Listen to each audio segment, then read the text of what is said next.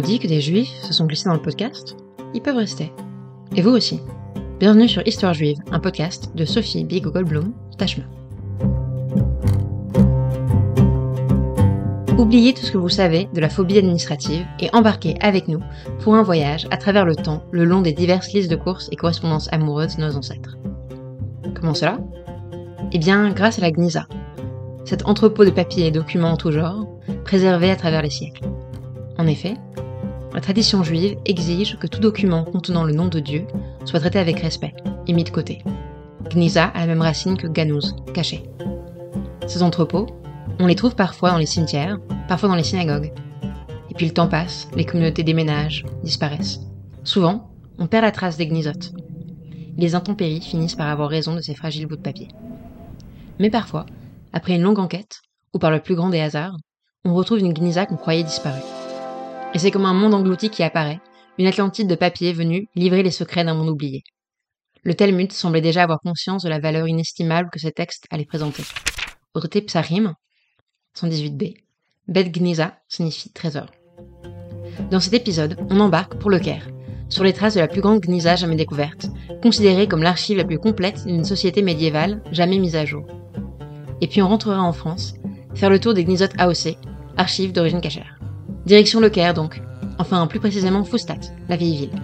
Suite à la conquête de l'Égypte par les Arabes en 641, la petite ville de Foustat va se développer jusqu'à devenir la capitale du royaume et connaître son apogée au XIIe siècle. Et on comprend bien pourquoi. Située sur le Nil, au carrefour de la mer Rouge et de la Méditerranée, Foustat va vite devenir une plaque tournante du commerce des épices. Ville cosmopolite dès sa création, on y trouve des Arabes, mais aussi des Yéménites, des Juifs, des Coptes, des mercenaires romains. Les Juifs ont d'ailleurs dû faire partie des premiers à s'y installer, comme en témoigne l'ancienneté de la synagogue Ibn Ezra, originellement la synagogue des Palestiniens, où se trouve la Geniza. D'ailleurs, on apprend plus sur cette synagogue et sur les différentes communautés juives de Foustat en lisant une petite note découverte dans la Geniza.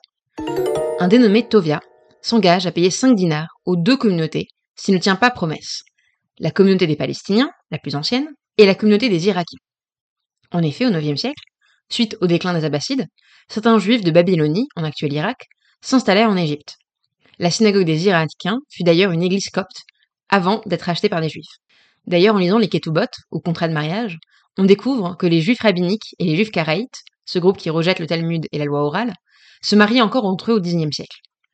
Alors ça donne des contrats de mariage un peu alambiqués, où les futurs époux se mettent d'accord sur les règles en vigueur dans la future maison entre le fiancé qui pense que manger chaud à Shabbat est un crime et la future épouse qui n'entend pas renoncer à ses chamim, les plats qu'on laisse au four tout le Shabbat. On apprend beaucoup sur les mœurs par les conditions imposées aux époux dans les ketubot, comme cette ketouba qui interdit aux fiancés de prendre une autre épouse. Point intéressant, dans la tradition palestinienne, les femmes avaient le droit de divorcer sur le seul motif, je cite, de tester leur époux.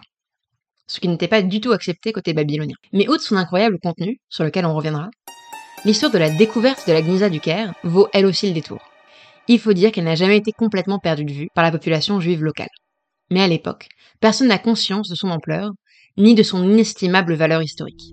En 1773, Simon von Geldersen, le grand-oncle du poète Heinrich Heine, qui écrit un poème sur le Cholent dont on ne parle pas assez, bref, Simon von Geldersen fait un voyage dans le Moyen-Orient. Dans son livre, Les Israélites sur le mont Horeb, il mentionne la Gnisa, mais aussi, bah, qu'il s'en est pas approché à cause d'une malédiction promise à celui qui viendrait perturber le repos des bouts de papier. Un bout de siècle plus tard, en 1864, Jacob Saphir, un scribe de Jérusalem, ne peut accéder aux documents pour la même raison. Mais si vous ne venez pas à la Gnisa, la Gnisa ira à vous. On retrouve des petits bouts de papier vendus à prix d'or sur les marchés d'antiquité un peu partout. À l'époque où l'orientalisme bat son plein, cette Gnisa est une véritable mine d'or. À la fin du XIXe siècle, Abraham Firkovitch, fait l'acquisition de fragments et les ramène en Russie, où il cherche à démêler l'histoire des siens, les Karaïtes. Mais c'est en 1896 que tout bascule. Et là, je me dois de faire un petit point de méthode. Quand on raconte l'histoire de la découverte de la Gnisa, on présente un récit digne d'Indiana Jones, avec un homme seul, chercheur fougueux, ne reculant devant aucun périple. Et tout ça, c'est vrai. Sauf qu'on oublie souvent les deux personnages sans lesquels rien de tout cela ne se serait produit. Je veux bien sûr parler de celles qu'on surnomme les Westminster Sisters, Agnès et Margaret Smith, deux sœurs jumelles qui parlent à elles deux plus de douze langues, dont l'arabe, l'araméen, le syriaque et autres patois écossais. Elles voyagent à travers le Moyen-Orient pour dégoter et déchiffrer des manuscrits anciens. Ce sont elles qui vont apporter à Scherter les manuscrits de la Gnisa qui vont lui faire prendre conscience de son importance. Par la suite, nos deux demoiselles de Rochefort vont complètement disparaître du grand récit de la découverte de la Gnisa. J'en veux pour preuve que la collection de manuscrits rapportés par Charter porte aujourd'hui le nom de Taylor Charter, du nom de Charles Taylor, un généreux ami de Charter. Mais revenons aux sœurs Smith. Qu'ont-elles bien pu dénicher qui changea ainsi la donne Les manuscrits qu'elles rapportent sont extraits du livre de sagesse de Ben Sira. Si le texte n'a pas été retenu dans le canon juif, il a connu une meilleure carrière à l'international. Il est entré dans sa version grecque dans le canon de certaines Bibles chrétiennes. Avant les manuscrits découverts dans la Gnisa du Caire, on ignorait que ce texte fut à l'origine écrit en hébreu. Alors que fait Charter Il embarque Fissa pour le Caire pour récupérer le maximum de documents avant que d'autres mettent la main dessus. Arrivé en Égypte, il rencontre le grand rabbin Shimon ben Raphaël, avec lequel il passe plusieurs jours à fumer la chicha et à boire du café. C'est d'ailleurs Charter qui l'emmena voir les pyramides, que, tout grand rabbin d'Égypte qu'il était, il n'avait jamais vu, ne sortant guère de son bat midrash. Scherter se voit offrir un poste aux États-Unis en 1905, et les manuscrits restent dans les boîtes de Cambridge, peu à peu à nouveau oubliés. Durant la Seconde Guerre mondiale, les libraires hésitent même à brûler la collection. Aujourd'hui, le contenu de la Gnisa est scrupuleusement étudié, traduite, numérisé, depuis les librairies de Cambridge, GTS à New York, mais aussi à Paris, Francfort, Vienne, Budapest, Saint-Pétersbourg. C'est plus fort qu'elle, la Gnisa est cosmopolite. Mais revenons au contenu de cette super archive qui a causé une véritable révolution dans les études juives et qui n'a pas fini de produire moult thèses et articles. Il faut comprendre qu'à la fin du XIXe siècle, le monde de la recherche historique juive est très, disons, ashkenazo-centré.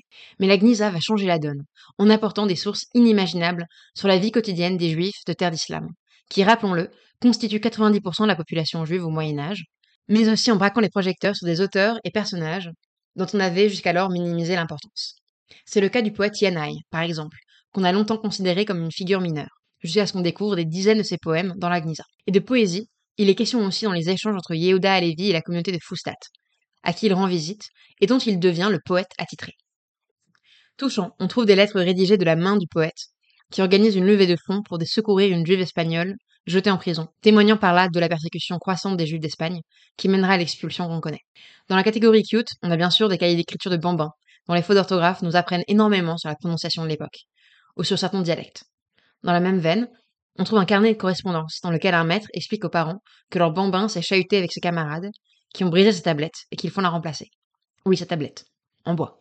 Dans les carnets de correspondance, on notera que le maître utilise le mot Allah pour se référer à Dieu.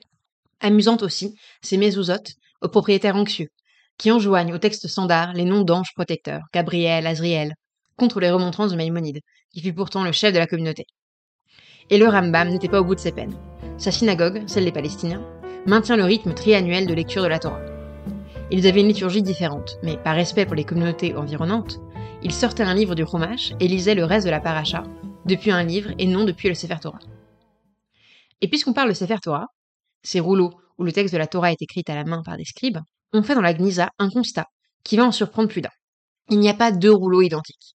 La codification des scribes sur les questions de retour à la ligne et autres joyeusetés textuelles typographiques telles qu'on les connaît aujourd'hui ne sont vraiment cristallisées qu'au Moyen Âge.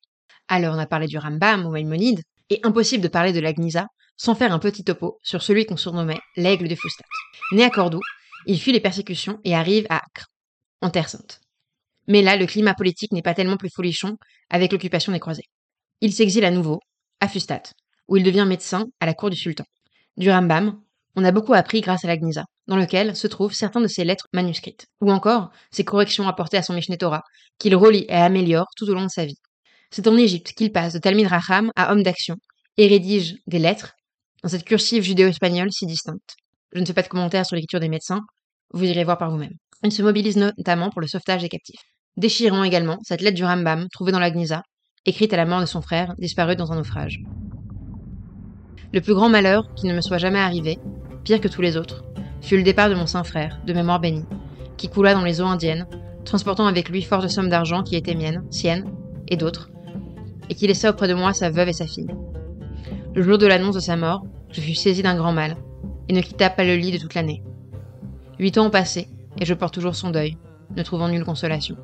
Et comment le pourrais-je, lui qui grandit sur mes genoux, qui était mon frère et mon élève Plus récemment, une gnisa a été redécouverte, plus proche de nous encore à Dombar-la-Ville, en Alsace. C'est comme souvent, à l'occasion de travaux, que le trésor ressurgit. Si la communauté de Dambar fut jadis florissante, la synagogue, aujourd'hui infréquentée, fut l'objet d'une reconversion en salle de spectacle. C'est à cette occasion qu'en 2012, les services municipaux mettent à jour un bric-à-brac d'objets et de bouts de papier. Ces trouvailles sont rapidement entassées dans un véhicule de chantier, direction la déchetterie locale. Mais les caractères hébraïques qu'on y déchiffre attirent l'œil d'une passante, et une historienne, Yvette Beck Hardweg, se mobilise. On trouve des ouvrages rédigés en judéo-allemand, mais aussi des tfilines et autres objets rituels. Voilà, c'est tout pour aujourd'hui. N'oubliez pas de vérifier vos greniers, et souvenez-vous que tout ce que vous écrirez pourra être retenu contre vous.